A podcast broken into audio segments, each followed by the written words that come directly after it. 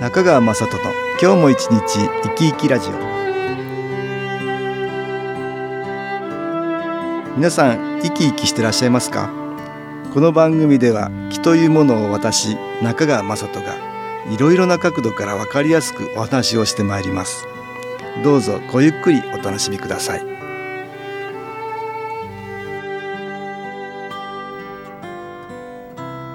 中川雅人の今日も一日生き生きラジオ。この番組は気のある生活あなたの気づきをサポートする株式会社 SAS がお送りします。おはようございます。株式会社 SAS の中川雅人です。今日は東京センターの佐久間一子さんと気についてのお話をしたいと思います。佐久間さんよろしくお願いします。よろしくお願いいたします先日私新規購入数にですね不動産住宅情報サイトが運営する会社が事故物件実態調査っていうのを発表したっていうニュース、ええ、うんこれ書いたんですよね、はい、事故物件って知ってました？あ私引っ越すまで知らなかったんですけど、えー、あの1年前に引っ越した時に、えー、なんかそういうサイトがあるよって友人から聞いたんですね。いろんな事故物件ありますもんね、はい、殺人事件が起きたとか、ね、孤独死だとか、はい、そういう事故があった不動産物件だよね、うん、そういうものを閲覧できるサイトだよね、はい。うん、そういうのがあるんですね。ね私も引っ越した先がそういう物件かどうかっていうのをやっぱり確認したいので、うん、ああの調べましたね。一応やっぱり気になりますか？ちょっとやっぱり気になりますよね。そうですか。はい、えー、まあ気になるってことはマイナスの気の影響もあるかもしれないってことだね。そうですね。うん、住んでる環境っていうものが、まあ我々の気のエネルギーに与える影響って結構ありますからね。はい、そうですね。うん、これあのこの住宅情報サイトを運営する会社がこの調査をやったんだけども事故物件なんかに住んだことがある人、うんええ、住んでる人もしくは住んで住んだことがあるっていう20代から50代までの男女458人を対象に事故物件に住んでいる間なんかおかしかったことはないかって尋ねたんだってね、はい、うん、半数以上54.4%の人が何かあったって言うんですよね。ね多いですね感じる方がね、結構いらっしゃるんですよ、ね、いらっしゃいますね、うん、で最も多かったのは誰もいないのに物音がしたと。ラップ音がしたっていう人がこれ13.8%ですか。誰かがいる気配があったっていうのが13.5%だからなんか気配感じたりとか、ね。うん、体調が悪くなったっていうのが11.6%っていうんですよね、はい、木っていうものがあるな。見えない何かがあるなっていうものを感じてる人が、まあ、こんだけいらっしゃる、ね。ね、いらっしゃるということですね、うん、でこの調査ではどんな対策をしましたかっていうのも聞いてるんですよね、はい、部屋に入る前に塩を振ったとか玄関や部屋にね塩を置いたとか、えー、玄関先に塩を巻いたとかお塩がやっぱり多いみたいですね。お清めのっていう感じだね。そうですね。うん、お線香を炊いたっていう人もいますね。あえー、まあそういう対策をするっていうね。まあこういう方に本当は新規をやっていただくと、ね、よろしいかなと思うんですけどね。いいねえー、事故物件に住んだことがあるっていうんですからこういう方はそういうものを知っていて入ったもしくは入ってから知ったっていうことでしょうけどね。はい、知らないで言ってる場合もあります、ね、ありますよね。うん、はい。知らないで、まあ、気の良くないところに住んでしまうっていう場合ねこういうのは非常に多いかと思いますよね。はい事故物件は今後どんどんと東京都内だったら増えていく一方ですよね。そうですね。えー、実はあの以前住んでいたところの近くの都営でもね、うん、あのそういう事件がありましたね。事件もあるし、まあ、はい、孤独死ですね、うん、そうですね、うん、こういうのもありますよね。ねそうするとそれは事故物件になっちゃうわけでしょ？そうですね。もうだからどんどんあのそういう物件は多くなっていくかな、はいうん、だからこれ心配しててもね私はね仕方がないからと思うんですよ。さらには事故物件ではないけど気の良くない場所ってたくさんありますから、ね、はい、ありますね。元あのお墓だったところがマンションになったりしてますここで音楽に気を入れた CD 音気を聞いていただきましょう。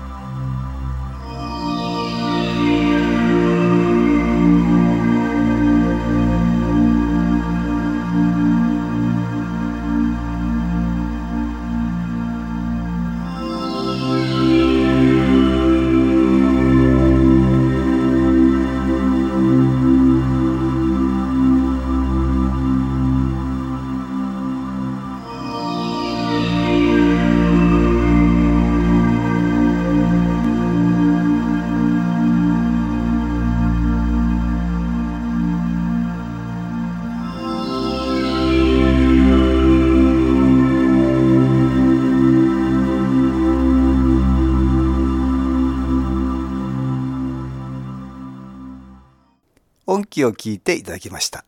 今日は東京センターの佐久間由紀子さんと気についてのお話をしております。そういえば会長の若い頃に住まれていたお宅も何か そんな様子があったっていうことをなんか前会長の講義で聞いたことがあるんですけれども、私のね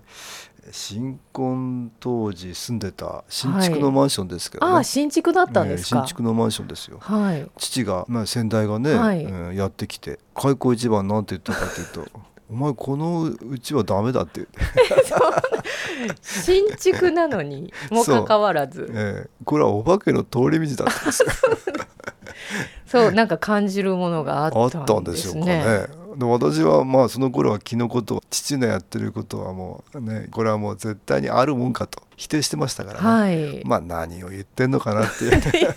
捉え方ですよね。捉え方を、えー、はい、してましたけど。どんどんそれだとストレスで調子が悪くなっていったんですよね。ああそうですまあだから今思えばやっぱり何かあったかもしれませんね。そうですね、えー、まあ私はストレスだと思ってますけど。なんかその影響が、うんあったかもしれません、ね、そうですよねだから余計ストレスに弱くなっていったっていうこともありますよね。はい、逆に言うと、まあ、私のもともとの気が良くなかったから、はい、まあ、そういう場所に行ってしまうっていうこともありますよね。はい、これが一番かなと思いますね。だから何か持ってる気のエネルギーに波長があって、そういう場所にこう引きつけられるように行っちゃったりするんですよね。あそういうことなんですね。っていうことはつまり自分の気のエネルギーを高めておくと。まあどんな良くないことが身の回りにあるとも限りませんからね、はい、住む場所ばかりじゃなくて、うん、行く先々とか、はい、ご縁があってどうしても行かなきゃいけなくなるところだとか、はい。はい、ご縁があって行く仕事場だとか、まあいろんなものにが実はいろんな気の環境の場所があるわけです、ね、そうですね。あと旅行先でもなんかね、うん、そうですよね。ありますよね。たまたまあの選んでしまう泊まるホテルだとか、でね。うん、うんやけになんかおかしいなってね、えー、だから自分のエネルギーを下げないっていうことが一つね、うん、気のエネルギーが下がっていなければ行った先々でマイナスの気の影響を受けることが少なくなる、はい、そういう場所に行ったとしても影響を受けない、うん、えー、そういう場所に行きにくくなるっていうことがありますよね。はい、そうですね。私は気を高めておくのがポイントかなと、うん、思うんですけどね。はい、じゃあ気を高めるというのは、えーどういうふうにすればいいんでしょうかね。これね、まあ一番は私は新機構やっていただくのが一番いいかなと思うんですけど、はい、まああのマイナス的な気持ちですね。はい、これが自分のエネルギーを下げてしまいますからね。はい、だからネガティブな感情っていうのをね、えー、えー、少なくすることかなと思いますね。マイナスの気の影響を受けると良くないことが起きるんですよね。はい、その時に大抵は人のせいにしますね。うん、誰かのせいで自分はこんな大変なことになった。大変な目に遭っている、ついついそれでマイナスの感情を増やしてしまいます、うん、でもその人のせいじゃないっていうことが多々あるわけね、はい、ですから自分と自分の周りの気が相手の人にマイナスの気の影響を与えてることがあるから、うん、まず自分の気を高めていくとあまりそのマイナスの感情に引きずられないということが大事なんだよね。まあ、いつも笑っているって、まあ、先代がよく言ってましたけど、はい、笑ってればいいんだみたいなこと言ってましたけど、なかなかそうはいかないですね。そうですね、えー、なかなかそうはいかないこともあるんだけどマイナス的な感情が出てきたらあまりそれは頭に残さないと軽く流していくっていうのがいいかなと思いますね。ね。えー、よくないことこそ軽く流して、いいことをたくさん頭に記憶させとくと、はい、それがいいかなと思いますね。いいすね。じゃああとポイントとして、えー、今住んでるところが、うん、なんか環境が良くなかった。うん。っていうふうに感じたとするじゃないですか、えーうんうん、今すぐ引っ越したいと思ったりする場合があると思うんですけれども、えー、そういう場合ってそのままそのような気持ちで行ってもいいんでしょうか？これまたね自分の気が変わらないとまたは似たようなところに行きますね。なるほど、ね、だから、はい、まずできることは、はい、今の環境でもまずいいから、うん、うん、少し自分の気のエネルギーを上げていくっていう上げてっていうことが大事という、ね。うん、努力をねちょっとしてみられたらいいですよね。はい、えー、先ほど言ったことに加えて特に住んでる家族、はい、仲良くしていくっていうことだね。ここがポイントですかね、うん、あとはちょっと日頃気にかけられない周りの人に気にしてみる、ね、はい、えー、で自分からマイナス的な感情をあえて出さないようにね。いい方の気持ちをたくさん増やすということね、うん、ありがとうとか、はい、嬉しいよとか、うん、なんかちゃんと、うん、あの相手に伝えるってことですね,、ね。言葉もいいエネルギーを持ったりするから、うんね、いい言葉にはねいいエネルギーがあったりするから、はい、そういう言葉がたくさん出るような工夫をしていくということかなってますね。と自分の気がそうちょっと上がっていくんですね。はい、まあそういうところからまず始めてみて、ね。えー、すぐすぐ引っ越しもできませんからね。そうですね。ねじゃあまあ今いる場所でいかにいい状態で暮らせるかっていうことがまずまず、あのそこからやってみられたらいいということですね。でまあその先にそういう引っ越すチャンスがあるとか、うん、そういうことであれば移動するってことですね。で、はい、なかなかまたこれ難しい場合には新機構の機能エネルギーね、はい、これを利用してもらうとね、ね、よろしいですね、ね、ちょっとやっぱり良くない感情が頭の中にずっと来ちゃったりね、はい、気になることばかり頭に出てきちゃったりするんだけどマイナスの気が来やすくなるところをちょっとこう気を変えていくっていうことができますね新機構の気のエネルギーを取り入れられると同じような感情が出ててもマイナスの気が集まってこなくなるから自分のエネルギーをこう下げていかなくなるっていうことがあるのね、はい、ぜひやってみられるとよろしいかなと思います。ね、はい。おすすめです。今日は昨日お話を佐久間さんとしました。どうもありがとうございました。ありがとうございました。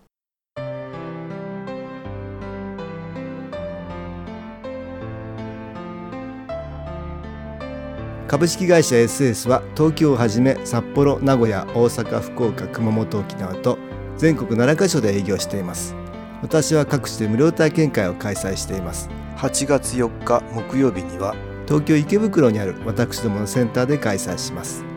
中川雅人の昨日話と昨日体験と題して開催する無料体験会です。新気候というこの気候に興味のある方はぜひご参加ください。ちょっと気候を体験してみたいという方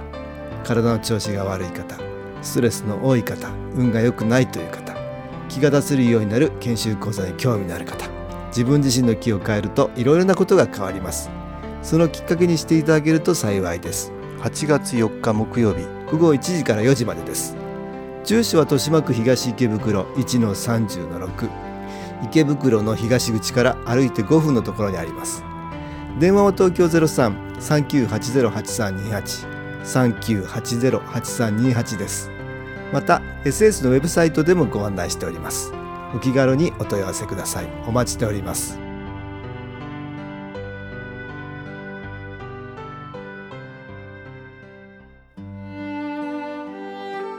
いかがでしたでしょうか？この番組はポッドキャスティングでパソコンからいつでも聞くことができます。SAS のウェブサイト www. 新機構 .com 新機構は SHIN KIKO または FM 西東京のページからどうぞ中川雅人の今日も一日生き生きラジオこの番組は気のある生活あなたの気づきをサポートする株式会社 SAS がお送りしました。